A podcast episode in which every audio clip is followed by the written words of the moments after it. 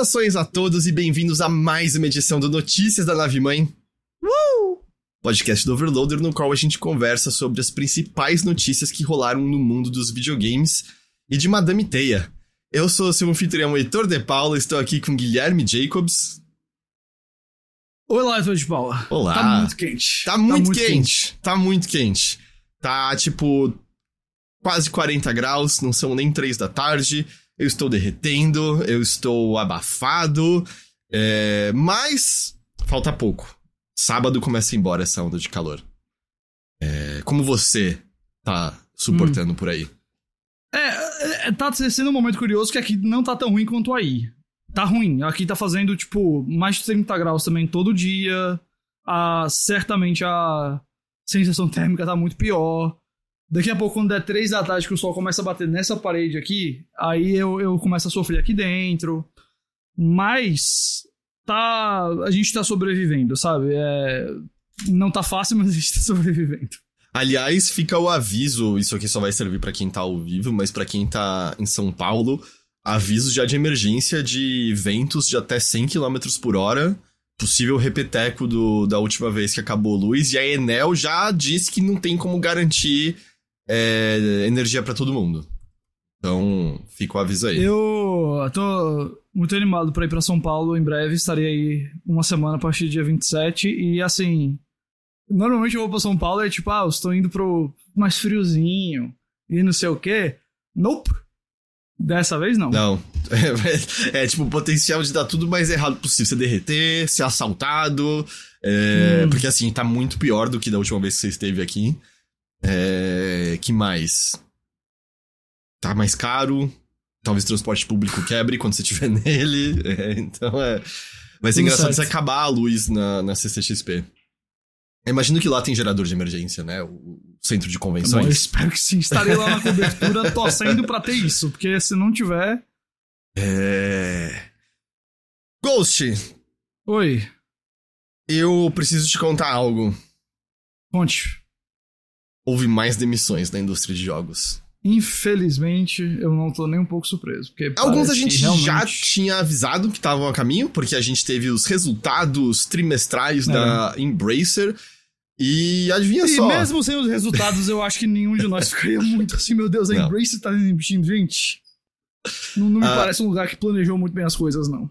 É, então, eles uh, divulgaram agora que neste último trimestre, na tentativa de diminuir as suas dívidas de 1,3 bilhão de dólares, eles demitiram mais de 900 pessoas só nos últimos três meses. E a gente comentou, né, de algumas delas aqui, o pessoal deve lembrar do, do fechamento da, da Volition, a, a Free Radical, né? Tá com a nova Free, Free a nova Free Radical Uh, provavelmente deve ter as portas fechadas. Uh, ao que tudo indica, Gearbox está à venda. Teve gente no, no, na Crystal Dynamics uh, e coisas assim. Andrei falou: Deus Ex está morto, né? Olha, das coisas que a Embracer possui, eu acho que é o que tem. É difícil dizer agora, né? É o que tinha um pouco mais de chance de existir. Mas, né, primeiro vai ter mais Tomb Raider, primeiro, sei lá, vai ter franquias mais conhecidas. E sei. A verdade é que a Embracer vai continuar existindo. Tipo, daqui a um ano, a Embracer não vai tentando se vender inteira, porque a gente não tem nenhuma garantia ainda da direção que ele sai, né? Então, Deus Ex pode estar tá morto? Pode. Mas, dentre outras franquias, ele tem um pouquinho mais de chance ali dentro. Uh, essas 900 pessoas representam 5% da força de trabalho da Embracer. Uh, com esses cortes e outros que ainda acontecerão, eles estão esperando diminuir né, essa dívida. Uh, até o final de setembro, a Embracer empregava um pouco mais de 15.700 pessoas. É, é, ridiculamente grande o tamanho dessa, é, dessa, dessa empresa. Além das demissões e fechamentos dos estúdios que a gente já conhece, a Embracer também cancelou 15 projetos em desenvolvimento que ela descreveu como projetos principais de estúdios como Amplifier, Free Mode, Gearbox, Saber, PlayOn e THQ Nordic. E esse nem é o final do banho de sangue. Hum. A gente vai oh. ver mais coisas ainda, com certeza, certo? Porque eles diminuíram um pouco, mas. É, convenhamos, é que, que eles têm para lançar no, no futuro próximo que vai fazer os cofres deles é, realmente encherem? Eles tiveram sucessos, tá? Eles tiveram sucesso esse ano. Dead Island 2 foi um sucesso. Remnant 2 que eles distribuíram foi um sucesso. Teve algum outro jogo que eu me esqueci agora que eles consideraram um sucesso. Mas é também qual é o tamanho desse sucesso versus né, o tamanho da dívida e quanto tempo até eles terem um novo jogo que é um sucesso. Porque eles também estão dizendo que eles querem apostar mais em Senhor dos Anéis. Eu acho que você concorda comigo, né, Ghost? Que eu não acho que essa aposta vai trazer de volta nope. a grana que eles acham que vai trazer. Nem um pouco. Nem um pouco. Uh, estava pensando, será que a Arábia Saudita não compra por 2 bi? Ela logo falou, Álvaro, é, em vez de, de financiar, eventualmente eles compram tudo. Ah, é que o que você quer da Embracer? Eu acho que o que alguém compraria seriam as IPs de volta, né? Eu não sei o quanto que vale a talvez, pena. Talvez um outro estúdio, é, mas a tipo, Embracer, a Uma Crystal Dynamics e... da vida você compraria, né? Talvez uma Gearbox você compraria. Mas os vários e às outros... vezes mais pelo nome do que qualquer outra coisa, sabe? É... Mas, mas, tipo, esses estúdios menores, eu, eu acho que eles só pegariam propriedade e, e dane-se. Até porque é. esses estúdios menores sei lá, você vira e fala, oh, quer montar um estúdio comigo, sabe? E contratar algumas dessas pessoas que você gosta. E aí, claro, você faz, né, aos poucos, pra, porque às vezes tem cláusula impedindo competição direta, mas dá para você fazer isso, né, meio sem ser detectado pelo radar e tudo mais. Uh, mas é, é um desastre, certo? É um desastre o que a Embracer tem em mãos. É uma empresa. Uhum. É, eu não digo isso na torcida, né? Obviamente, mas é uma empresa que não me espantaria se. Se não houver o que ela possa fazer para corrigir é, esse caminho, até porque não é como se antes dos negócios de 2 bilhões de dólares darem errado, ela tava num lugar ótimas. incrível, certo? É, é exato. É. Não é um não, não, não é que as coisas estavam. Nossa, não é de tava... hoje, não é de é... agora. A situação ali dentro já parece uma bagunça há muito tempo. Tem muitas decisões de coçar a cabeça, tipo esse investimento na IP de dos Anéis, sabe? É, os negócios que a gente fica, peraí, por quê? O quê? Hã? Uh, aquelas histórias que infelizmente a gente sempre tem, assim, da, da, de como é a organização lá dentro, a falta de organização lá dentro, e a cultura, e o estado das situações e tudo mais. Cara, era muita coisa para não ser nada. É, uhum. Sabe? É, era muita coisa para não ser nada. E o que a gente tá vendo agora, pra, eu tenho certeza que pra audiência da gente que acompanha a, esse podcast e acaba ouvindo da Embrace às vezes mais do que quer, porque combinar, desde que, sei lá, desde que, sei lá, Anthem passou e Google Stadia passou, é um dos assuntos mais recorrentes aqui. Para todos nós, isso está sendo o, a conclusão do que a gente imaginava que ia acontecer, sabe? Uhum. Há muito tempo a gente foi ouvindo de problemas e aí teve, como você falou, a questão do relatório financeiro. E, tipo, eu falei brincando, mas não é brincadeira mesmo. Não precisava a gente ter visto o relatório para saber que as coisas estavam ruins. O relatório só confirma. E essas demissões são a infeliz consequência de todas as bagunças que a Embracer vem acumulando ao longo de, sei lá, quantos meses aí. Uh, e é uma pena, porque o empregador vai pagar. É, mas, como você falou, eu também não sei se a Embracer em si dura muito tempo, não. É, o pessoal no chat lembrou, né, que é uma empresa que tem outras partes, por exemplo, uh, é Dark Horse Comics, né? Uh, e coisas de board game e tal, e... É. Uh, o GP estava até falando, ah, será que essas partes não podem sustentar o resto e tal? É que às vezes essas partes estão bem, mas sustentar um, um, uma dívida que em um certo momento esteve acima de um bilhão de dólares certo? Eu acho que a hum. gente às vezes perde um pouquinho noção dos valores porque a gente tá vendo né, é. compras de 69 bilhões, sei lá. Um bilhão é muita grana de dívida, Exato. né? Um bilhão é muita grana de dívida. Então, não Exatamente. é uma, uma situação simples. Mas vamos ver. É, a gente ainda. Como o Klaus falou, vocês ainda vão ser obrigados a ouvir da Embracer por um bom tempo, tá? Porque é. eles ainda estarão nas notícias. Porque não só pelas demissões, mas também para meio quais são as manobras que eles farão para talvez reverter esse cenário, que é um cenário muito difícil, é um cenário muito complicado. Semana passada mesmo teve algum maluco de cargo grande que saiu da Embracer e foi iniciar uma nova empresa de videogames e tal, então, né, também tem algumas pessoas é, saindo e tudo mais. Uh, Padeiro de Troia falou: Eu achei que a ideia deles de pegar tudo que pudessem de IPs e aí se colocar à venda como um pacote que chamasse atenção da Microsoft e da Sony mas parece que eles aturam em várias horas além de jogos de videogame. É, e mesmo o lance das IPs, durante um tempo eles falavam que a ideia era comprar IP barata e relançar esses jogos em remaster, o que seja, e garantir uma linha de receita contínua. Mas mesmo essa fórmula é uma de não tanta garantia, né? Quais são as vendas desses jogos? Qual é o custo por remasterizá-los, né? E coisas do tipo. É, de novo, 15.700 pessoas antes, até o final de setembro. É, é muita gente, é cara. muita gente, é muita, é muita não, é como a, não é como se a Embracer fosse uma mega corporação, assim, é tipo... É, sei lá, é muita gente. É, essas não foram todas as demissões anunciadas nesta semana na indústria de jogos. A Amazon demitiu pessoas da sua divisão de jogos, foram cerca de 180 hum. pessoas demitidas. A informação essa que foi confirmada por um e-mail interno disparado pelo vice-presidente da Amazon Games, o Christoph Hartmann. Um, aliás, legal que algumas das informações vieram do Aftermath, que é um novo site lançado. Ah, muito, isso foi uma notícia boa no meio da, dessa confusão toda. É, para quem acompanhava ela na Motherboard ou no Kotaku, né, a Gita tá lá, o é Chris Person, né, o Papa Picho. Ah, o Nathan Grayson tá lá, né, que é um repórter bem bom de, de games. O, o Chris Person, para quem assistia aquele ele fazia um compilado de melhores momentos que aconteceram com os videogames, é, é Real Clip que ele chamava, alguma coisa assim. uhum. assim. É, e, e, diferente é do. o Luke Plunkett, que era do Chocotaco também. E, e, diferente, por exemplo, da parte de, de textos que o pessoal do Remap Radio lançou, cuja ideia é ser mais é, pensata, sabe, artigos e tal, a ideia do Aftermath é mais reportagens culturais, me parece uma pegada mais similar com uma Vice, com o que essas pessoas faziam no Kotaku e tudo mais. Mas enfim, é, foi o Aftermath que conseguiu contato com algumas pessoas né, que estavam envolvidas e sabiam do, do, do, do ocorrido.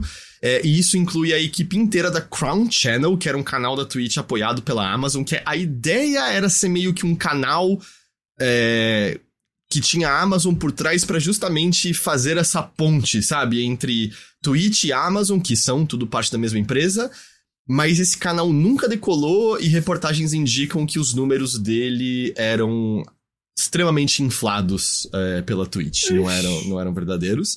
Ah, então a equipe inteira desse canal aparentemente foi demitida, a equipe voltada a crescimento de jogos, né, gaming growth, Uh, e o que o e-mail diz é que isso é parte de uma reestruturação de recursos, porque o que eles vão fazer é dar uma aprimorada nos benefícios da Prime Gaming, porque eles teriam, né, pego o feedback do público e isso teria sido, né, o, público dizendo que isso é uma das partes que eles mais gostam. Eu não sei se isso significa a gente demitiu pessoas para botar mais para poder pagar por mais conteúdo do Prime Gaming ou se o Prime Gaming vai mudar de alguma forma e tal. Porque eu não sei se você tem isso, o pessoal no chat pode dizer também. Eu sinto que o Prime Gaming, especialmente para conteúdos dentro de jogos, ele frequentemente dá coisas interessantes, volta e meia tem uns jogos menores.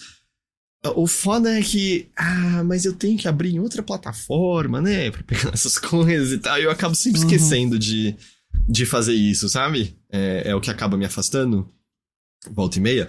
Mas lembrando que quem assina, né, quem tem, por exemplo, a Prime por conta da, da, da Amazon tem acesso já ao Prime. Do Amazon Game, Prime né? mesmo, é, é. Sim, é. E essa é a segunda vez nesse ano que a Amazon demite pessoas da área de jogos. Em abril foram cerca de 100 pessoas demitidas. Uh, e só, para complementar, é, a Humble Games também demitiu pessoas, um número ainda desconhecido. E a Digital Bros, que é a empresa mãe da 505 Games, anunciou uma. Oh revisão organizacional que resultará em 30% da sua força de trabalho perdendo emprego. Aquele número é de 6 mil pessoas na indústria de jogos demitidas em 2023 já foi atualizado, o número já passou de 7 mil pessoas agora. Infelizmente, eu não duvido que até o final do ano isso aí, sei lá, chegue beira aos 8, sabe? Pois é. Que ano. A, a gente vai falar dos indicados ao Game Awards mais tarde, que é. Assim, sei lá, você, cada um deu a relevância que dá para esses prêmios, mas é um testamento da qualidade dos jogos que tivemos esse ano, quanta coisa boa teve, sabe? Mas do outro lado, vamos dizer, uh, dentro da cozinha onde as coisas são feitas, cara, que ano mais difícil, né? Seja para mídia, seja para para desenvolvedor. Essa indústria, Uhum. assim, eu sei que não é só essa indústria, várias indústrias estão passando por cortes e coisas assim. Tech, do mundo né? do entretenimento também, exato, tecnologia, etc. Mas, cara, é. Putz. Bab... É bronca É, mesmo. É, exato. E, e eu. Você. Eu não sei, hein, ingenuidade. Eu esperava que final de ano talvez desse uma segurada. Porque, ah, você vai demitir pessoas antes do período festivo e tal. É inocência, né? Quem tá. Quem tá comandando a grana tá pouco se fudendo pra isso, né? Essa, essa é real e. Provavelmente vai acontecer em dezembro coisas ainda também do jeito que as coisas estão indo. Ahn, pra ser sincero, eu nem. Eu não sei nem o que adicionar a isso, né? A gente tá vendo. Exato. Essa correção- Cara, eu, me- eu me sinto sem comentários pra fazer, porque de quantos a gente já comentou sobre demissões. De verdade. A gente tá vendo essa, entre aspas, correção, porque né, pegaram muito dinheiro, os estúdios pegaram muito dinheiro quando o dinheiro era mais barato. Não tinha nenhum plano pra crescer isso direito. E agora a gente tá vendo as consequências diretas disso. Eu tava vendo uma outra coisa também. Ah, eu li por cima, eu, então eu, é, eu não, não- não tenho como trazer a reportagem direito o suficiente. Mas existem estúdios no Reino Unido que estão tendo dificuldades de achar pessoas com experiência suficiente para os seus estúdios, justamente por conta desse ciclo que a gente conhece, né? De muitas demissões, e aí você substitui volta e meia por pessoas mais júniores, porque são mais baratas e tudo mais, e aí chegou num ponto em que eles estão meio não conseguindo encontrar pessoas com o nível de experiência que eles precisam, sabe, para certos cargos, Hum. que é uma das consequências que começa a acontecer um tempo depois. Né? Porque o talento sênior vai embora, né? O talento sênior não vai ficar, tipo. Já tem. Acaba tendo currículo suficiente pra ir pra outras indústrias onde às vezes ele vai ter mais segurança ou um trabalho que não vai ter, sei É. lá, crunch. É, E se E é assim que vai. esse, esse desenvolvedor sênior não foi demitido numa onda de corte recente, né? E foi-se embora Ainda tem isso, é. todo o conhecimento institucional que ele possuía. Falando em desenvolvimento complicado, Ghost, a Sledgehammer Hum. fez comentários depois daquela reportagem do Bloomberg que a gente comentou na semana passada, que falava sobre o tempo de desenvolvimento mais curto de Modern Warfare 3 e coisas do tipo. Ah, foi uma mensagem assinada pelo cabeça do estúdio, o Aaron Uhum. Halon, Hallam, e a mensagem diz o seguinte: eu não, eu não peguei ela inteira, tá? Só peguei uns destaques aqui, mas abre aspas. É, estamos incrivelmente orgulhosos de Modern Warfare 3, tanto a experiência completa do jogo no lançamento quanto o conteúdo que temos planejado pro próximo ano. E aí, além dele mencionar coisas como este será primeira verdadeira continuação na franquia, pelo fato de que você pode carregar coisas que você tinha né, no remake do Modern Warfare 2 pro 3, a mensagem diz que nós trabalhamos duro para entregar algo que estávamos criando há anos. Qualquer coisa dita contrariando isso simplesmente não é verdade. Eu não acho que nada disso vai contra o que tava na reportagem do Bloomberg, porque eu acho que. Eu acho que, assim, talvez a gente devesse ter deixado isso um pouco claro, mas eu acho que tava implícito no quanto a gente falou, no, quando a gente falou, que é. Eu não acho que a aparente falta de qualidade desse jogo, né, que pelo menos tá aparecendo nas críticas, inicialmente era só sobre a campanha, mas o multiplayer também não tá sendo muito bem recebido. Em nenhum momento eu acho que é esses malditos desenvolvedores que não fizeram o trabalho direito deles. Eu acredito que tudo isso que o Aaron Hallam tá dizendo é real. Que eles deram duro, que eles deram sangue, que eles deixaram de ver família e pessoas amadas pra completar esse jogo, que teve gente que dormiu mesmo. Eu também não duvido que estejam trabalhando há anos, porque Aham. tecnicamente 16 meses são mais de um. é, são dois é mais, anos. né? exato. Então assim, E, e nada... se contar o tempo que talvez eles estivessem fazendo, se eles começaram a trabalhar na expansão Uhum. antes, sabe? Nada disso, cara, tudo que ele tá falando aqui, tecnicamente, não contradiz nada das nada, matérias. é. Porque Só pinta em outra luz. Porque eu acho que al- alguém poderia dizer, pô, mas ele, ele falaria tão diretamente assim. E executivos mentem o tempo todo, tá? Eles não É. precisam falar a verdade sobre esse Nope. tipo de fato. Vamos lembrar, a gente teve uma prova recente. Ah, que ano passado, retrasado, o Jeff Grubb, eu acho. Quem mais? Acho que foi o Bloomberg que tinha dado que a Microsoft tinha tido conversas de adquirir a Band e o Pete Parsons, que né, esteve em notícias recentes, CEO, disse isso não é verdade. E aí saíram os documentos da, Uhum. da- do processo e adivinha só, era A verdade. Microsoft pensou em comprar a Band, pois é. é. Um, ou mesmo semana passada a Nintendo tava dizendo que, ah, essa história aí de que a gente mostrou o sucessor do, do Switch na, na Gamescom é, é imprecisa, né? Eles chamaram a, a- e tal. E é meio. É ok, talvez não tenha sido 100% precisa, mas a gente ouviu tantos detalhes e confirmação de alguns veículos que apuram melhor as coisas que é. Eu acho que a Nintendo tá só mentindo nesse caso, sabe? É, e, e, e, assim, eles não. Eles podem. Eles não estão cometendo um crime ao mentir sobre isso. E. Porque aí, você concorda, certo? Se o jogo saiu é, ruim é, e, e, teve assim... esse pouco tempo, a culpa foi da Activision. A culpa foi de quem mandou esse negócio sair do jeito que saiu, né? Em vez dele ter tido mais tempo. Exatamente, exatamente. É, Uh, o que ele falou aqui, eu acredito que é tudo verdade. Do mesmo jeito que eu acredito que a, a Activision ferrou a, a Sledgehammer se você pegasse o, o nosso querido Aaron aqui pra bater uma, um papo num bairro e falar assim, aí, Activision, ele ia xingar com só o que aconteceu uhum. nos últimos 16 meses, sabe? Mas corporate stock é outra coisa. Até que foi essa ideia, tipo, estamos incrivelmente orgulhosos, é sim, e você pode estar orgulhoso de algo que é ruim, ah, sabe? Eu, cara, eu, se você solt... se você conseguiu lançar um jogo uhum. AAA Call of Duty em 16 meses, mano, você tem que ficar orgulhoso de que você lançou esse negócio e que você tá vivo, tá ligado? Eu, eu me eu lembro. Eu tenho certeza que ele celebraria mais se fosse melhor recebido, mas, mano, fique tranquilo. Eu me lembro de devs contando, sabe, na época que a gente tinha muito jogo baseado em filme, sabe, no PS1, PS2, que eram os piores jogos que você jogou. Uhum. E eu uhum. me lembro de uma vez um dev, se bobear é um desses, eu esqueci agora, mas se bobear é um desses que é, tipo, era amigo da galera da Giant Bomb, sabe, que tava no podcast e tal, que trabalhou acho que no jogo da Múmia, do Brandon Fraser, que é terrível. Terrível, terrível, uhum. terrível. Mas ele falava, eu tenho muito orgulho porque a gente ter conseguido fazer algo que hum. funciona minimamente daquele jeito, a gente já considera um sucesso. Porque ainda nesse uhum. caso específico, era nível de.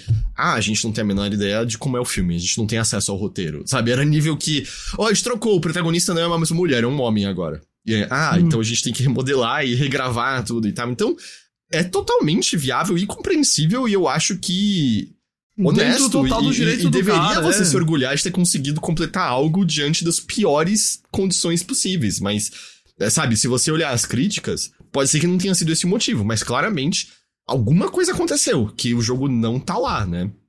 E, e, eu acho que uma outra evidência disso saiu, né, o multiplayer, e tem vários mapas do multiplayer, eu acho que são quatro ou cinco, que foram retirados de rotação porque estão com problemas sérios de pontos de renascimento dos jogadores. Que é uma coisa que volta e meia acontece nesses jogos, mas eu fui ver vídeos. Cara, é nível que se você tem fase que você fica parado metralhando reto e você mata tipo 10 pessoas seguidas, porque você vê elas literalmente nascendo na sua linha de visão e você metralhando.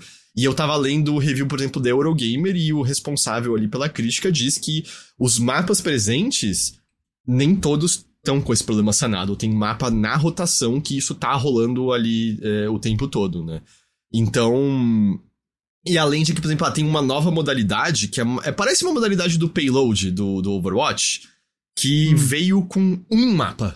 Vão ter outros depois, mas, pô, o jogo saiu com um mapa daquilo. É. E se fosse um DLC, muito mais perdoável. Mas você hum. lançando o jogo, né, como um negócio com, completo, você fala, claramente, tem, é, não, não tava pronto para sair. Muita né? coisa né? desse Modern Warfare 3 seria muito mais perdoável se ele fosse uma expansão. Como pois era é. originalmente o plano. Muito. Pois é. E, e, muito mais compreensível, né? Um monte de coisa nele. Uh... Inclusive o tempo de desenvolvimento. Sim. Uh, mas enfim, oficialmente a Sledgehammer falou, falou isso, né? Ok. Heitor, uma quebrando notícias, deixa eu ver aqui, Sansigolo. É do Insider Gaming. Eu, se for do Star ah, Wars, eu botei é. na pauta. Ah, você colocou? Quer puxar então? Tá na rápidas e curtas, mas eu vou falar aqui. É, eu, também não acho que isso é muito chocante, porque eu acho que tava meio que nas entrelinhas já do que tá acontecendo.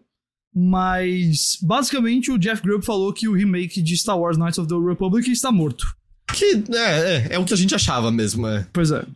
Ele participou daquele programa dele hoje, o Game Mass Mornings, e é, para quem quiser ver, ele fala isso aos 57 minutos. Ele diz assim: Eu só quero deixar claro: este jogo não está sendo desenvolvido no momento. Ponto final. O jogo não está sendo desenvolvido de forma alguma em nenhum estúdio. Então, se havia alguma dúvida, está yes. confirmado. É, a gente sabia que esse jogo foi, foi, anunciado. Foi no evento do PlayStation, não foi? Do PS5, eu acho que foi anunciado. Foi? É, ou foi tipo numa Gamescom Opening Night Live, não lembro agora. Alguma coisa dessa, é. ele era do, da, do pessoal do Aspir, né? Da Aspir Media antes. É, É. O Caiusto lembrando aqui, ele seria inclusive é, exclusivo de PlayStation. A, a gente já sabia faz um tempo que ele tinha saído da Aspir e, já, e desde então ah, o silêncio ensurdecedor já estava deixando claro que o jogo É. não estava pra sair mais. É, e eu até pelo visto. nem coloquei, mas Hum. faz sentido diante disso, porque o, o maluco da Embracer, o Lars Wingforce, acho que é isso, ah, perguntaram pra ele nessa coletiva, né, nessa Hum. chamada com investidores de Oh, e o remake do KOTOR? Ele falou, ah, como eu sei que qualquer coisa que eu disser vai virar notícia, isso é tudo que eu vou dizer. Foi isso que ele falou. É, isso que ele falou. Ah, e aí, o... ironicamente, o Ícaro disse que a Prime Gaming tá dando o KOTOR original. É, eu, eu não sei o quão fácil é na versão dada pela Prime Gaming, mas assim, o original, e ainda mais se atacar uns mods, é muito legal. Eu sou time que a continuação é mais legal, mas vale jogar. Tipo, se você por um acaso tava esperando um remake ele não vai mais acontecer, e você ainda tem interesse, vai jogar, vai jogar o original. Acho que tem coisas muito legais. Eu. É, eu, eu acho que ele envelheceu, sabe? Como. Uhum. Eu sei que, obviamente, mas ele é um. da- Ele não é um jogo que. Teve uma época, acho que uns anos atrás, que eu falei, ah, vou voltar nele. É, eu falei, é, tá, tá, tá bom. Mas eu, eu- se você tiver com a cabeça certa e disposto, ele tem muita coisa legal ainda. Ele só. Eu acho clunky. Eu acho que até pós Baldur's Gate 3 as pessoas estão mais acostumadas, porque ele, ele né, é número pipocando na tela, ele até Hum. Ah, ele nem é. é. por turno, né? Ele é o estilo de você pausar e você. Que nem Baldur's Gate mais original. Eu, a minha única coisa com ele. Nossa, eu posso ter. Eu, hum, eu vou ser chato, podem me xingar. Vá, seja chato. Eu tenho uma coisa em relação a esse jogo. Hum. As pessoas reverenciam um certo, uma certa reviravolta que ele possui. Hum. O Heitor de 15 anos, quando jogou, matou a reviravolta em, tipo, 40 minutos de jogo. Eu acho que ela é muito entregue no começo do jogo, mas muito, muito, muito entregue. De uma maneira que eu lembro que anos depois, as pessoas falando, nossa, como você esperava vindo? Eu falei, uai, eu achei que o jogo deixava muito claro na cena de abertura já.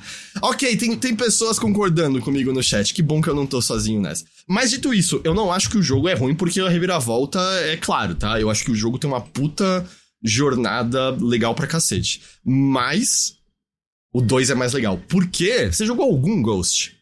O quê? Você jogou algum KOTOR até o fim, de cabo a rabo? Hum, Um. Joguei um até o fim, foi. Mas, a- apesar dele ser muito mais. Os mods talvez tenham corrigido isso, mas dele ser mais áspero, originalmente ele mal tinha final.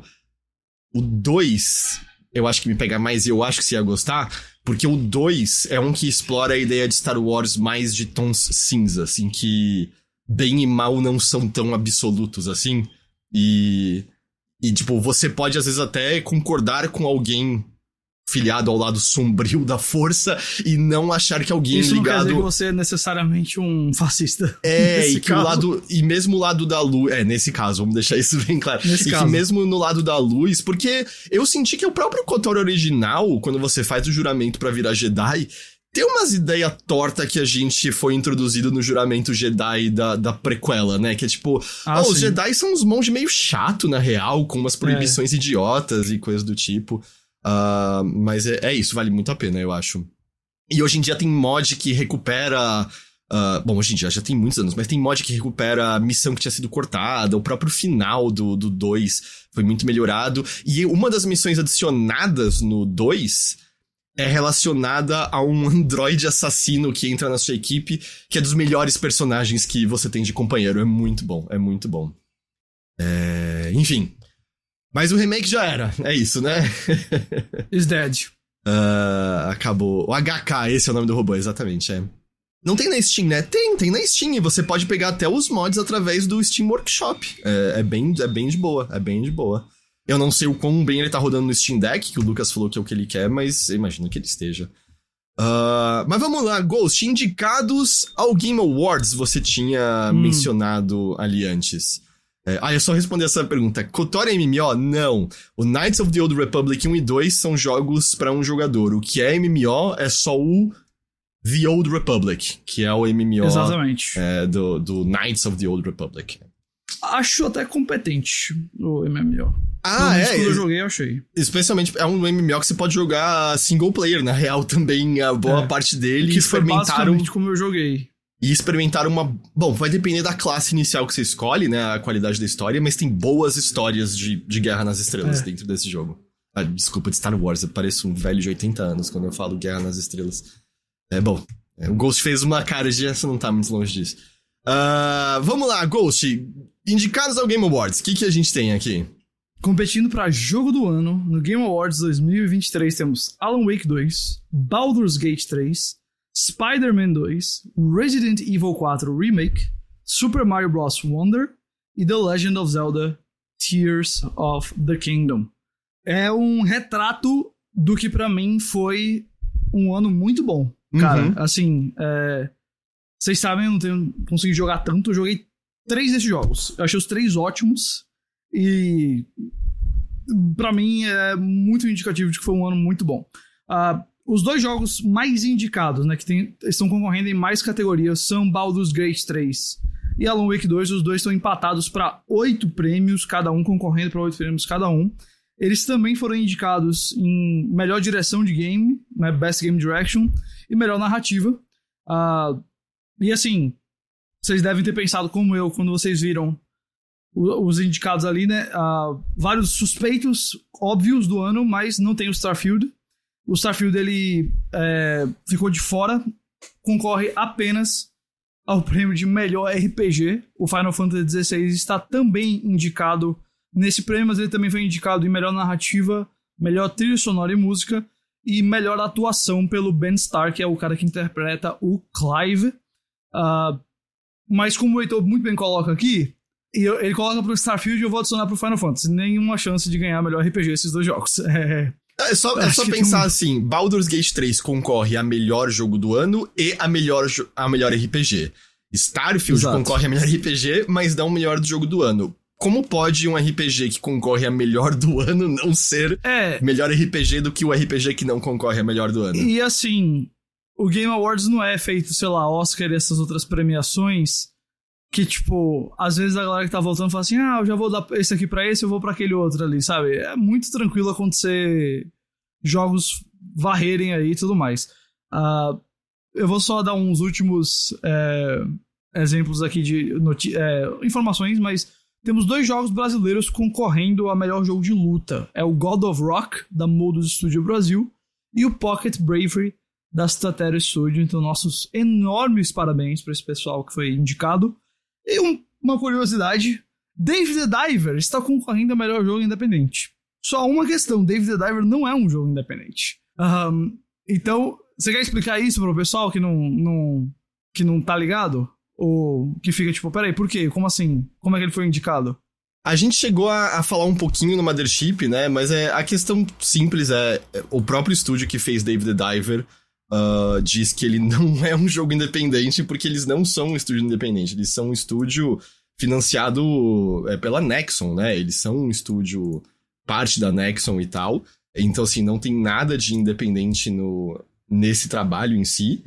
Ah, então, assim, ele não deveria estar concorrendo nessa categoria, né? Ah, ele, ele não deveria estar pertencendo a isso. Isso foi uma coisa que foi muito debatida antes do Game Awards. Eu não entendo direito porque quem, os veículos que votam ou ignoraram ou não sabiam disso é, é esquisito. E também tapa o espaço para algum outro jogo que poderia se encaixar melhor a categoria, né? É, que não está lá. Uhum. Eu ia perguntar se você concorda com minha impressão dos favoritos, tá? Porque eu, eu vou dizer, eu joguei Tears of the Kingdom, Resident Evil 4 e Homem-Aranha. Joguei esses três jogos. É, acho que até o final do ano eu pego pelo menos o Mario também aí pra jogar, mas por enquanto esses daí. Eu achei os três ótimos. Eu acho que se o Tears of the Kingdom tivesse aí, talvez em outro ano, varresse o negócio. Mas eu tenho percebido que Alan Wake 2 foi recebido de uma forma assim muito forte pela crítica especialmente. Só que eu acho que é meio que tipo Baldur's Gate 3 é, é a Avalanche que vai atropelar tudo aqui. Eu tenho essa é a minha impressão, mas aí eu queria a sua opinião de Eu alguém que está concordo mais com você. de- Pronto, tá bom, estamos de acordo. Eu, eu acho que vai dar Baldur's Gate 3. Eu- assim, a gente pode se surpreender porque Tears of the Kingdom E eu, é um e eu- aqui eu acho que pode rolar umas divisõezinhas, sabe? Tipo, Alan Wake ganhar direção e narrativa e Baldur's Gate ganhar RPG e jogo é... ano, sabe? Umas paradas dessa. É, é, que assim, Tears of the Kingdom é óbvio, é um puta de um jogo. É um puta puta do jogo, mas eu acho que tem alguns fatores como o viés da recência, né? Alan Wake 2 tá muito fresco na cabeça das pessoas. Hoje mesmo eles uhum. liberaram uhum. o clipe, o, o, clipe musical de, um, de uma das da músicas dança, do jogo. É. E é. eu assisti aquilo e eu só queria ligar o jogo de novo, sabe? E curtir aquele. É, aquele universo, aquele, aquele mundo. Uh, e. Bom, é muito eu difícil. Sinto que eu, uma das coisas que vai impedir o, impede o Tears of the Kingdom de ser tipo o favorito é a galera olhando e falando assim: a gente já premiou Breath of the Wild. E eu. Sabe? Eu, pelo menos, tenho algo em que assim, eu amei Tears of the Kingdom. Agora, passado o tempo, eu consigo dizer com bastante certeza para mim mesmo que para mim foi menos especial hum. do que Breath of the Wild. Eu o que... concordo 100% com você. Você concorda ou discorda, perdão? Não... 100% com você, 100%. É, não quer dizer que o jogo não seja espetacular. Ele é. A gente tá saindo de um 100 pra um 98. É, é tipo isso, assim. A, a, questão é que, quer queira ou não, muitas das surpresas Sim. de descoberta a gente já conhecia e a construção não me pegou isso. como eu achei que ia pegar. Tears of the Kingdom é uma iteração fantástica numa fórmula que foi lançada como uma das melhores coisas que eu já joguei na minha vida. E querendo ou não, por mais que, sei lá, ele arredonde algumas é, pontas e ajuste algumas coisas, é uma interação, não é, não é a primeira vez que a gente tá. E eu sei que tem muita mecânica nova, eu sei que tem muita coisa nova, mas não é a primeira vez que a gente tá pegando o jogo e vendo aquilo. E eu acho que, de verdade, se ele tivesse saído, sei lá, ano passado, acabou, cara. Ele. Quer dizer, teve, teve o Elden Ring, então eu não vou dizer 100%, mas se ele saísse, sei lá, ano que vem, que por enquanto não parece um ano tão, tão pesado, Cara, ele provavelmente varre, varreria esse prêmio. E eu não acho que é um absurdo que ele não ganhe. Mesmo tendo. É o meu jogo favorito do ano uhum. que eu joguei. Mas não acho que é um absurdo, porque eu acho que é, é importante que jogos diferentes sejam reconhecidos também. E o Baldur's Gate e o Alan Wake 2 são histórias fantásticas, assim, é... que estão desse ano de videogame, sabe? Essa parte da narrativa da premiação Exato. é uma Remedy da vida depois de tantos anos incertos. Exato ter um Alan Wake 2 celebrado ali. E, e a, a, gente nem tá repetindo isso porque todo mundo ouvindo a gente sabe, né? Não é, não, não é que é um prêmio que realmente define absolutamente uhum. tudo, que é claro, representativo daquilo. Todo mundo sabe disso, né? A gente tá falando né, na, na brincadeira aqui junto e todo tal. Todo mundo aqui assiste o Game Awards mais pelos trailers do que pelos prêmios.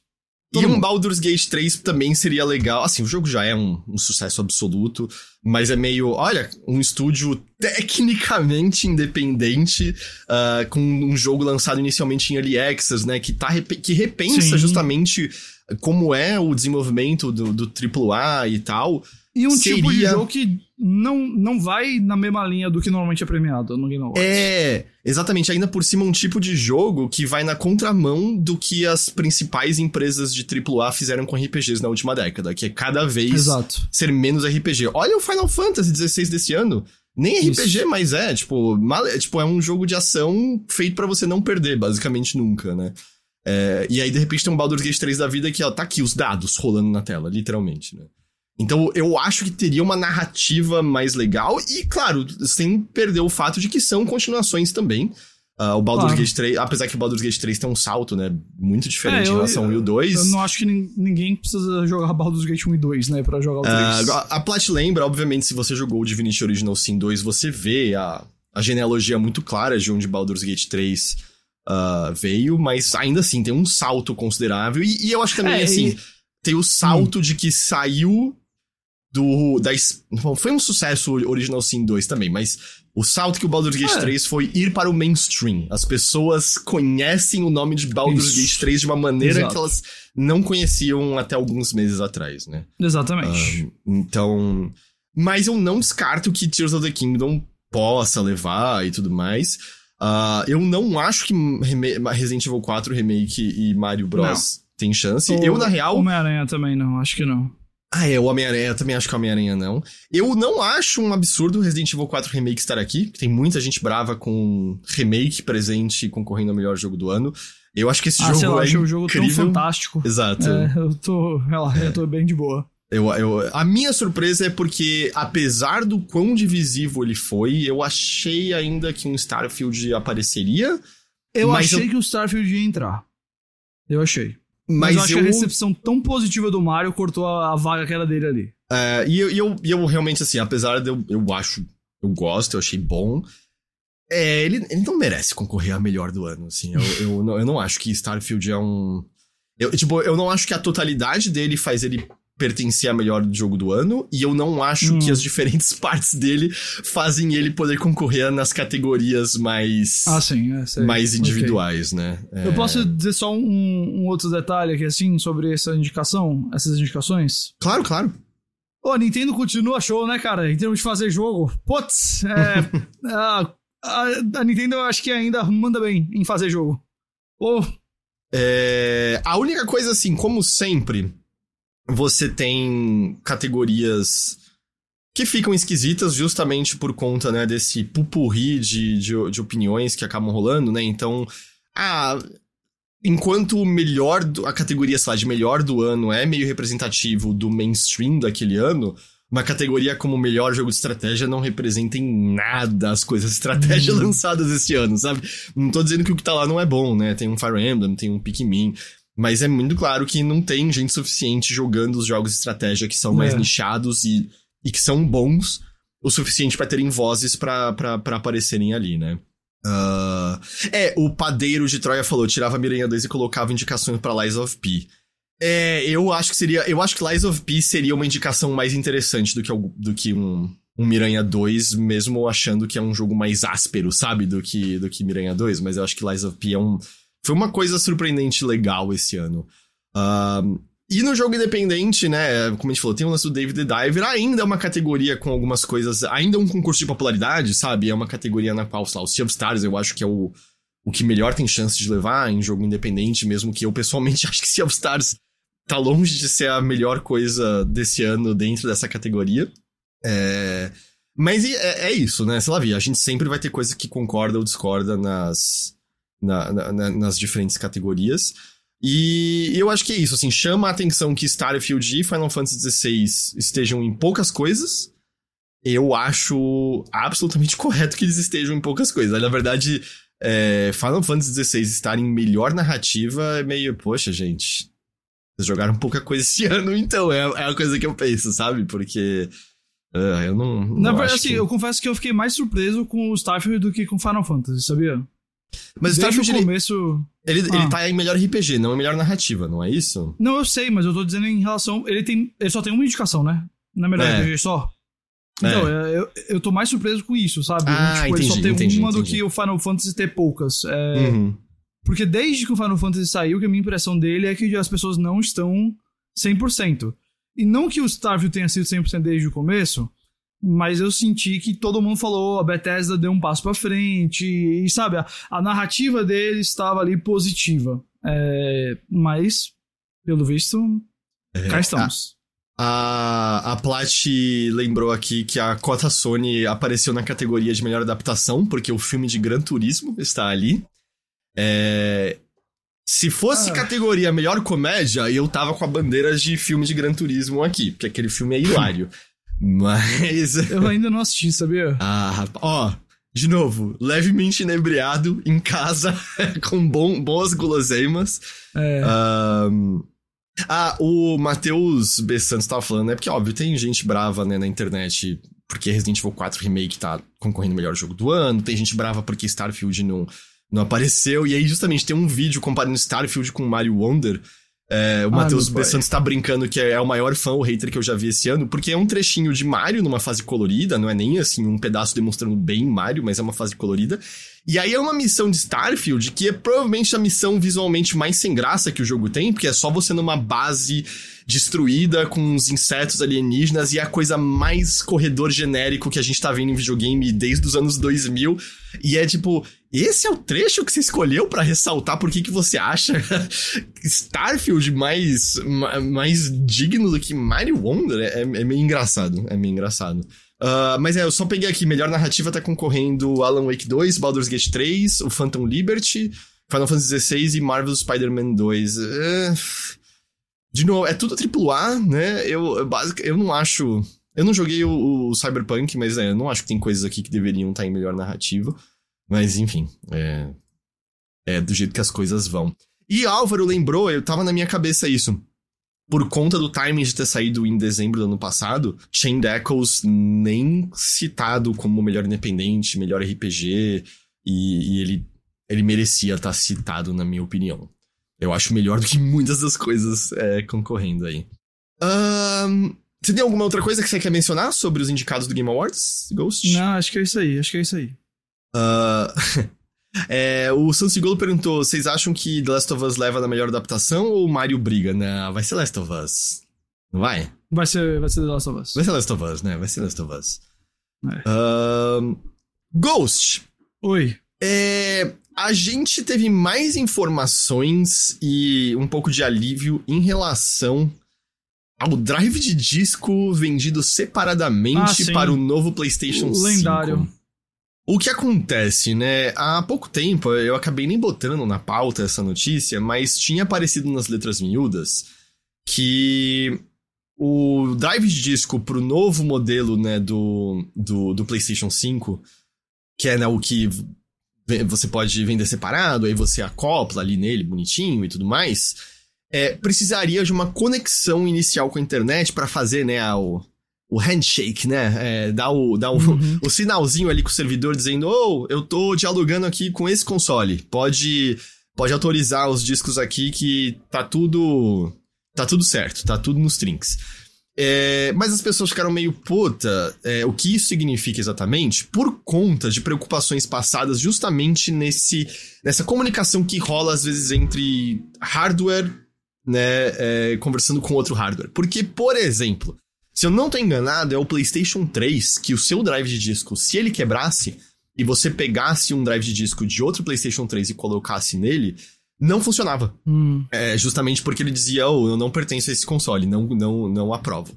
É, recentemente eu tava ouvindo o pessoal daquele iFixit dizendo que os iPhones mais recentes, por exemplo, se você tira a tela de um iPhone, um iPhone original, tá? Dois iPhones originais, tira a tela de um e põe no outro, é, um monte de funcionalidade fica capada. Porque justamente ele olha, ah, esse número de série não é meu número de série, tá errado e tal, e aí é uma dor de cabeça para você fazer isso funcionar. O Lucas tá dizendo que o PlayStation 4 também era assim. E aí era esse receio, tipo, puta, isso vai acontecer com esse drive de disco, sabe? Eu parei ele com o meu. E aí eu, sei lá, levo na casa de um amigo que também só tem um PS5 digital ou vou vender e tá preso aqui para sempre. Felizmente, não é o caso. Já está nas mãos das pessoas e as pessoas viram que é, é coisa assim: ah, eu tenho meu, meu PS5, parei nele, levo na casa do Ghost, botei no console do Ghost, ele parei, vai ter que ter a conexão com a internet, tá? Mas aí ele pareia e aí tá pareado. Se eu trago de volta para minha casa, tem que ter a conexão com a internet de novo para reparear com o meu, com o meu console. Um, ao que tudo indica, isso também é para meio. É meio poder seguir uma lei relacionada a Digital Rights Management ou a, ao Millennium. Eu não lembro exatamente agora qual é a lei. Eu acho que tem a ver com a União Europeia. É, mas é, é simples assim.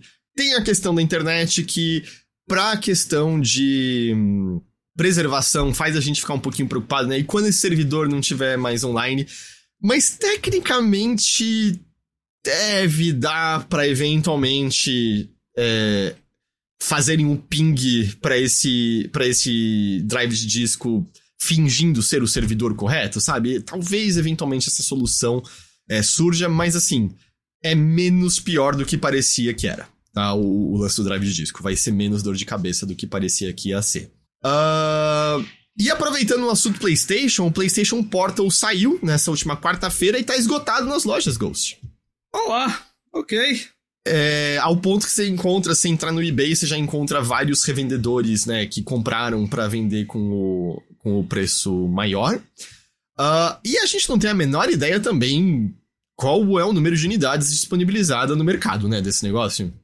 É, então, eu ia dizer assim, vendeu, esgotou, beleza, mas eu também não sei o que, que isso significa no momento. Eu não é. sei a quantidade de unidades, eu não sei se isso quer dizer necessariamente que o negócio é um sucesso entre o público, sabe? Porque isso é muita gente que também comprou para revender.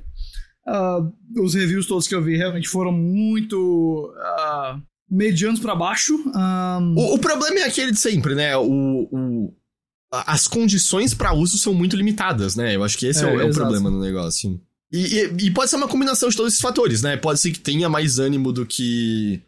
É, do que a gente e, imaginava. É, play, e assim, PlayStation 5 é um negócio de muito sucesso, sabe? É, então, às uhum. vezes, às vezes, só por ser um acessório dele que dá. E, tipo, a gente pode pensar, pô, quantas pessoas que realmente precisam disso e querem isso para jogar PlayStation 5 de forma portátil, na, basicamente dentro da casa deles? Uhum. Cara, sei lá, eu, eu, sei que não é o caso, mas se um negócio tem 100 milhões de unidades vendidas, eu sei que o PlayStation 5 não tem, tá? Mas só dando um exemplo. E aí você fala assim, 2,5% disso, disso tem interesse? Mano, são 2,5 milhões de unidades vendidas do negócio, tá ligado? Ah, sim, então, é. tipo, pelo, pelo, pela popularidade do PlayStation, isso acaba elevando as vendas do negócio, independente do, do real, vamos dizer assim, porcentagem de mercado dele. A outra coisa que me faz perguntar é: quantas pessoas você acha que compraram isso aqui achando que era um PlayStation portátil novo? Um console portátil no PlayStation? Olha, eu acho que. Vai ter, sabe, Natal vindo não aí, não é... sei o quê. Não é um número zero. Isso eu tenho certeza. A mãe chegou lá e falou: pô, eu vi que tem esse PlayStation portátil, eu quero comprar pro meu filho. Eu, eu tenho certeza que teve pelo menos uma pessoa que, tipo, pera, pera, como assim? Eu preciso ter meu console ligado em casa para isso aqui funcionar? É. É. é. E, e, assim, o Gus M10 comprou e tá falando que é extremamente confortável. É porque na mão, né, ele é muito eu leve, porque ele não tem tanto é. processamento, e o DualSense é um controle muito confortável na mão, né? E, e cara, vou é... dizer pra vocês: se eu tivesse um PlayStation 5 e dinheiro para gastar, capaz de eu comprar esse negócio só pra ter aqui. Porque se eu tivesse esse negócio, eu ia usar, pode ter certeza. Não tô dizendo que ele é um grande produto, mas na hora que você tem, às vezes você tá, sabe, tipo, ah, vou usar então. É, eu, e o pessoal mencionando, eu consigo imaginar pessoas que têm só uma TV e divide, pessoas com criança em casa, né? Porque, assim, achar o momento de é. sentar na frente do sofá, ligar a TV e tal, versus liguei o, o portátilzinho aqui do lado enquanto tô fazendo uma coisa. Eu, eu sei que tem esses casos, né? Mas, assim, é. ainda é um uso muito limitado, né? E... Sim. É isso, sem a gente saber o número de unidades, ao mesmo tempo, também é um, um pouquinho indicativo de que normalmente coisas novas esgotam. E não foi muito o caso do PSVR 2, né? Eu lembro que inicialmente a Sony queria só vender através do site dela, e aí não demorou muito pra ela, tipo, liberar pra geral vender, porque provavelmente o interesse estava um pouco mais baixo. Mas até aí o PSVR Sim. 2 é consideravelmente mais caro do que um PlayStation Portal, né? Exato. É, é o Gus M10 falou: meu motivo foi o Switch me acostumou mal com jogatinas na cama. Também consigo imaginar pessoas assim de, ou. Oh, é, eu acho que eu quero, sabe, é. ter esse. A, eu, eu acho, eu acho perfeitamente compreensível. Que isso aí é uma coisa que a qualidade total do, do produto não entra tanto em na equação quanto a, a praticidade do negócio, é, sabe? É, total. E é o que você falou, a marca PlayStation carrega também bastante coisa, né? Hoje em dia é bastante, é.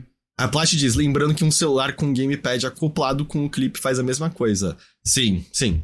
É, Verdade. Sim, é mais barato também. Uh, e só uma informação adicional: a gente sabe que o PlayStation 5 tá tendo um ótimo ano, e a gente tem mais um dado para para reverberar isso: que o PlayStation 5 representou nos últimos seis meses hum. 51% de todas as vendas de console no Reino Unido. Todas, todas mais da metade de tudo de console que compraram. Então, coloca Series, Switch, é, PS4, é, Xbox One, console, sabe, menores e coisas assim, 51% foi PlayStation 5. É, é muito dominante. Assim, e acho que também né, é um momento de dominância maior, até porque o Switch, ele, né, ele teve um boost novo por conta das vendas de jogos esse ano, mas está, né, nos seus finalmente versus o PlayStation 5 que está no, no seu início, né? Uh, mas ainda assim é um número surpreendente. Diducum pergunta: esse PlayStation aí utiliza Android? É possível rodar outras coisas nele? É, é provavelmente Android, né? Que, que ele tá Eu usando, suponho que sim. Alguém, é. alguém vai hackear essa parada aí.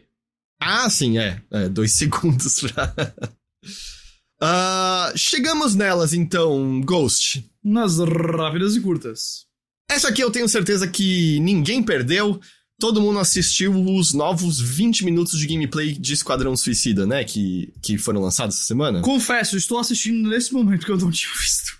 Eu assisti tudo. Eu. É, na verdade, é um desses documentários internos, sabe? Que uhum. é entrevistando desenvolvedores. Então, tem muitas das falas que é muito óbvio, assim, o quanto que eles estão tentando mudar a percepção pública. Tem devs dizendo, é um jogo focado em narrativa e tudo mais. Porque as pessoas né, ainda estão vendo os vários jogadores e pensando que é multiplayer. E, e, assim, ele é multiplayer também, né? Ah, o Álvaro falou que já craquearam e é um Android extremamente modificado e provavelmente logo começarão a tentar quebrar ele. Ah, então é, tá, tá respondido. E assim, esse trailer justamente se foca muito mais em pedaços narrativos, ele mostra Exato. bem o começo, é, Exato, é, é. quando o quarteto tá chegando ali em Metrópolis, tanto que mostra eles entrando no hall da justiça e pegando Isso. apetrechos dos heróis, dos vilões, que é o que explica é. as diferentes habilidades de travessia.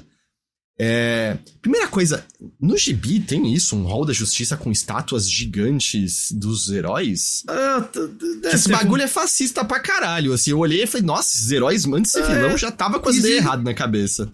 Existiu o hall da justiça, mas eu não lembro de nenhuma versão que tinha Os tipo, essas essas maluco... estátuas ou coisa mais, não. Tem um de boa e tem estátua gigante deles mesmo. Esquisito, esquisito, só dizendo. Talvez o Brainiac tenha uma certa razão aí. É, mas. Brainiac was right. não, mas o, o bizarro um mesmo, pra mim, o bizarro são as estátuas gigantes no meio da cidade. Sabe? É, então, tem, é, tem é esquisito. Isso... É, isso é estranho mesmo. Isso eu nunca isso é vi. Coisa de... Isso é coisa de fascista. E, bom, o Alan Moore já nos explicou. Não, quem... não foi o Alan Moore, foi o. É o Alan Moore. É o Alan Moore. Não, mas quem que falou que o Batman é fascista? Foi o próprio Frank Miller que chamou o Batman de fascista. Ah, acho que foi, acho é. que foi, é. Uh, mas aí aparece eles pegando esses apetrechos, né? Que é o que explica a, a Arlequina, né, ter o gancho no, no negócio do Batman. O, um deles lá tem o jetpack. O Capitão Boomerang tem um bagulho lá que ele dispara pra, pra frente e tudo mais. Uh, e eu achei engraçado o Killer Croc pegando. O Killer Croc não, o, o tubarão pegando o chapeuzinho do Charada. Do, do Charada, né? E, e, o pior é que ele literalmente não pega nenhum apetrecho, porque a ideia é que o tubarão é foda por conta própria. Só que. Cara, logo em seguida eles estão falando assim: ah, e aqui vamos ver os, o tubarão. O tubarão pode usar armas pesadas, metralhadoras, o outro pode usar explosivos, né? E, e além de quando vai pra ação e aí aparece o tiroteio e é umas arminhas fazendo é. Que a gente já falou, não tem nada a ver com o que você queria, né? A ação das armas não parece boa. A outra coisa, vê se concorda. A parte da travessia parece lenta, parece que a galera. E assim, eu acho que não ajuda esse jogo o fato de que o Miranha 2 acabou de sair e é. eu tava na cabeça, sabe? Com a velocidade que você pega balançando pela cidade e os movimentos. Não e aí, de repente, você, você vê. a Harley fazendo um movimento parecido com o Homem-Aranha, mas o dela é, tipo, bem travadão. Lento, travadão, né? Puta, não parece nem que a travessia tá legal. E eu fico com pena dessas pessoas, porque claramente muita coisa foi empurrada goela abaixo e tudo mais. É, é. Sabe, a parte de jogo como serviço, que tá toda lá ainda, isso não vai embora, gente. Eles não vão arrancar isso do jogo a essa altura do campeonato. Mas as outras partes parece. Sei, nada. Eu não vi nada disso e foi impressionante. As próprias cenas, a direção tá esquisita, sabe? Eu, não, eu acho que tem uns momentos engraçadinhos e tudo mais, mas a direção tá esquisita. Tem uns silêncios bizarros entre as falas das personagens. Eu não sei, nada. É, bom, eu vou dizer assim, eu acho que o. Eu vou dizer os meu, meus dois comentários positivos. Eu acho que, como você falou, tem alguns momentos ali de humor que eu achei que, que entraram. Alguns, não muitos. E eu achei que o cenário tá legal. Eu achei que a cidade tá marcante. O negócio de você ver na distância lá os braços do robô do Brainiac.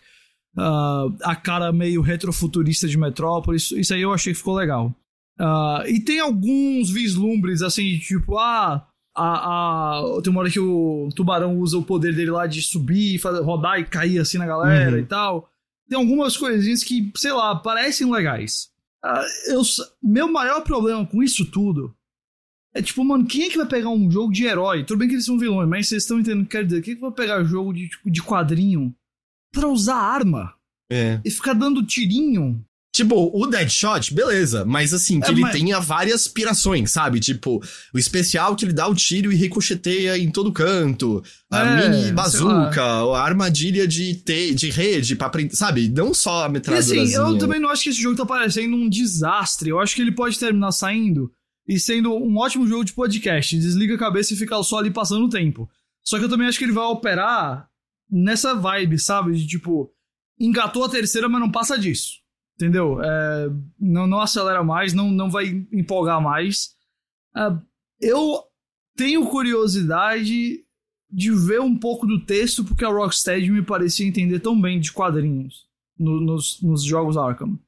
Mas eu também fico pensando o quanto que o, a estrutura do jogo, o fato dele ser jogo de serviço e ter o cooperativo e ter essa questão das missões que tem que ser um pouco mais uh, intercambiáveis de um personagem pro outro, não vai impedir que o roteiro seja tão bom quanto poderia ser, sabe? É, porque uhum. você tem que limitar muita coisa da história, que história boa entra em especificidade. E o tipo de jogo que ele está se propondo a ser não é um jogo que permite muita especificidade. especificidade. Então. É, é. é. É, o pinguim vai estar tá em Metrópolis, é com ele que você vai comprar. Ei, adivinha só, o pinguim tava fazendo armas para matar meta-humanos. E ele está em Metrópolis, justamente. A parte falou a parte engraçada foi o tubarão triste quando ele chega e descobre que o pinguim não é o pinguim. Não é um pinguim. É... E... e é o pinguim do universo Arkham, né? O que tem a, a garrafa fincada no, no lugar do olho, Isso. sabe? O fundo da garrafa e tal. Mas e, é. E como lembraram agora há pouco, esse é o último trabalho do Kevin Conroy como Batman. E é tipo, é. putz. É, total. Merecia uma despedida mais legal. Um, a está a caminho dos celulares, exclusivamente através do app da Netflix, com data para 2024. Bom. Esse app, esse, a, a, o catálogo de jogos mobile que é incluso na Netflix tá começando a ficar bem interessante, viu? Concordo. Tem, ah, porra, tem Into the Breach lá, que é maravilhoso, tem um monte de coisa ah, legal, né? Que entrou recentemente, o joguinho de aventura lá do pessoal, é... Oxenfree 2? Ah, Oxenfree 2.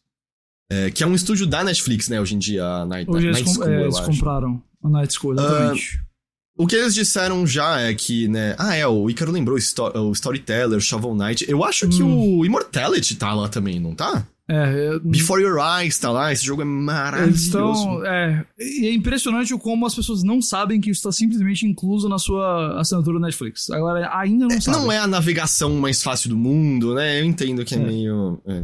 mas também Mas... a Netflix não, não, não vai... É, o Kentucky Road Zero tá completo lá, bem lembrado é. também.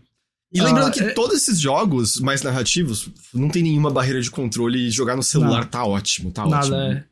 Eu, eu de verdade não sei que quando você entra não tem, tipo, games aqui embaixo, sabe? É, é... 100%. Tinha que ter grande, sabe? Assim, é, na, Ah, só porque eu falei tá, tá bem no começo agora. Pelo menos eu não sei se foi algoritmo, mas botaram uma propaganda bem grande aqui. No coisa. Enfim. Tá é... Obviamente, os controles serão adaptados, né, para que Hades funcione numa tela de toque. Mas uh, você também pode plugar, plugar, né? Você pode parear um controle de Bluetooth e vai funcionar. Plugar? Uh, em que ano você é. está? Assim, eu plugo controles porque eu uso eles com fio direto no PC e coisas assim, mas. É. PC, só. Uh, a Secret Six, que tá mais encarregada do porte, trabalhando com a Super Giant. E outros jogos que serão lançados para celular através do app da Netflix são Braid Anniversary Edition, que sai, saiu a data de lançamento recentemente. Death's Door e Katana Zero. Então, mais jogos de boa qualidade. É, Death's Door e Katana Zero, que é desses que é mais ação, que eu não sei como fica na tela do celular. Uh, mas. Uh, a Remedy anunciou umas mudanças ao hum. projeto Vanguard, que era aquele que era um co-op gratuito, free to play. Isso. É, eles disseram que, junto da Tencent, que é a publicadora distribuidora do jogo, eles decidiram que o jogo não vai ser mais gratuito, vai ser modelo premium e tem um novo codinome, Castro. Uh, e eles também disseram, é, melhor disseram, eles também soltaram essa semana, mencionei mais cedo, o clipe para Herald of Darkness, que é uma das músicas de Alan Wake 2. É maravilhoso, mas minha recomendação. Não assista antes de jogar Alan Wake 2. Eu acho que quando esse momento. Eu não assisti. Eu vi um GIF das pessoas dançando, mas não assisti. Eu acho que tanto o que acontece em termos de visual, quanto em termos de música, quando rola no jogo é um bagulho. Assim, surreal, maravilhoso. Você, você percebe o seu sorriso indo de orelha a orelha, sabe? Enquanto aquilo tá acontecendo. Hum. E eu não tô dizendo que você não vá sorrir vendo o clipe, mas eu acho que é o tipo de jogo. Tipo de jogo, é o tipo de coisa que é mais especial quando você experimenta pela primeira vez jogando ali. É minha opinião. Muito bom. Uh, e finalizando, a data de lançamento de Baldur's Gate 3 para Xbox Series será revelada hum. no Game Awards, no dia 8 de dezembro. Você acha que tem alguma chance de dizer está disponível hoje, depois do Game Awards? Ah, talvez. Chance eu vou dizer que sim, mas eu não acho, não. Eu acho que vai ser um sei lá, a, a Larian me parece o tipo de gente que prefere dar uma data e deixar certinho do que fazer esse tipo de coisa, mas talvez, mas eu também não acho que vai ser muito demorado, não. Eu, Na minha cabeça vinha janeiro, fevereiro, francamente. É que eles disseram que é esse ano ainda, não disseram que eles iam lançar? Ah, foi? Ou eles ah, então é. É que Então agora, na verdade, eu-. Admito que agora eu tô em dúvida se com eles falando, não, é dia 8 que a gente anuncia se ainda tá pra esse ano ou não. Mas antes disso, pelo menos a última coisa era eles dizendo, não, não, não. Ainda tá a caminho de sair em 2023 mesmo, mesmo. É, mas Então, eu também não duvido que se eles olharem e falarem "Ah, a gente precisa de mais um mês, digam que vai ser janeiro, É. pronto. E não vai, eu acho que não vai ter uma reação muito negativa a isso, não. Mas você concorda ou sente também que é um jogo que a essa altura não precisa de marketing? Tipo, se Não, sair no Xbox, é tipo, as pessoas estarão correndo e é isso. exato, exato. Ahn, além disso, você aí, com dinheiro sobrando, que gostaria de expressar o seu amor por Baldur's Gate de uma maneira física, eu tenho Opa. boas notícias pra você. É, o jogo vai ganhar uma edição física comemorativa no início do ano que vem pra PC, PlayStation 5 e Series. Tem três CDs com a trilha sonora, um mapa com frente e verso. É, como é que é o nome? É patch mesmo, né? Que a gente chama de botar na roupa? Aqueles negócios que a gente costura ou põe no ferro de passar, eu não lembro agora. É patch é, que a um gente patch chama? é uma insígnia, sei lá, é. Não é patch. Ahn, é- é, tem também um pôster de um Mind Flayer, tem uns adesivos dos monstros e dos personagens. Ahn, também tem né, itens digitais pra você usar dentro do, do jogo. Ah, mas eu acho que a parte mais legal, pelo menos pra mim, Hum. é que a caixa em que vem tudo é uma caixa com aspecto de jogo antigo de PC, que eles falaram que eles fizeram de propósito pra combinar ao lado das caixas do Baldur's Gate 1 e 2. Achei um toquezinho sensacional. É. É o. Álvaro avisa que não entrega no Brasil, tem essa parte também triste. Assim, Álvaro, essa parte, essa dor eu nem sinto porque a minha dor para antes pelo, pelo preço. Assim, nem é absurdamente caro, é 80 dólares. Mas é 80 dólares, né? Mas aí, fica aí a- o aviso pra quem queria, que é uma edição física e tudo mais, terá no início do ano que vem. Eu vou chutar que você tem que ficar esperto, porque vai esgotar em dois segundos. Eu também acho. Ah! Posso só citar uma coisa que eu ia citar antes e eu esqueci quando a gente tava falando do Dave the Diver no Concorrendo favor. Melhor Indie? É só uma recomendação, eu fiz no Mothership, eu expliquei lá, mas aqui eu só faço a recomendação, vão lá e assistam. Procurem por um canal no YouTube chamado Games por Breno Mancini.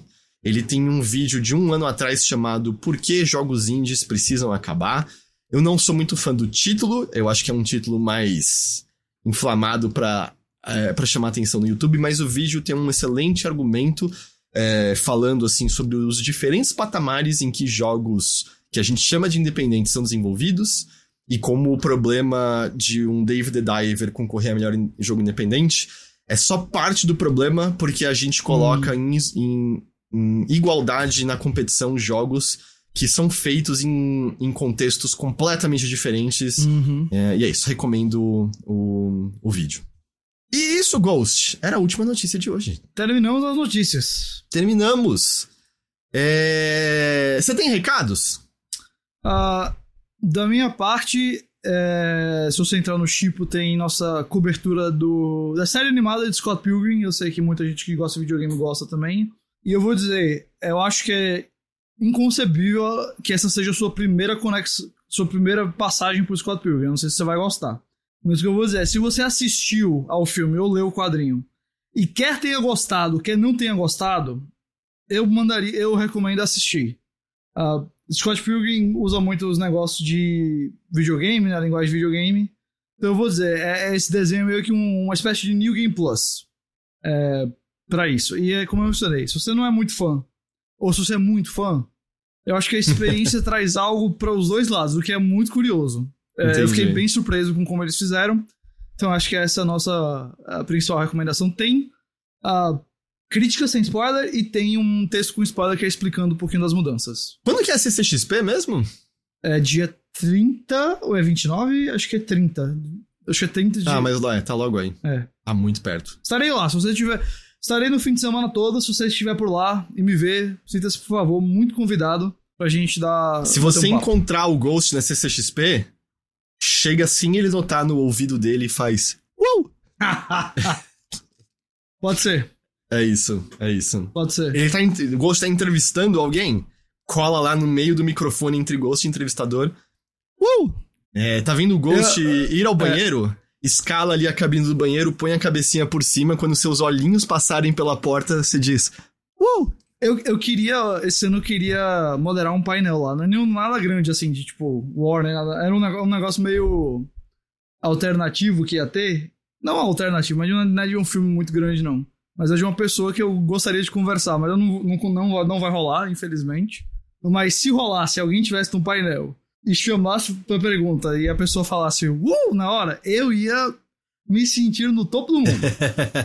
então, esse ano não rolou, quem sabe ano que vem. Uh, da hora. É...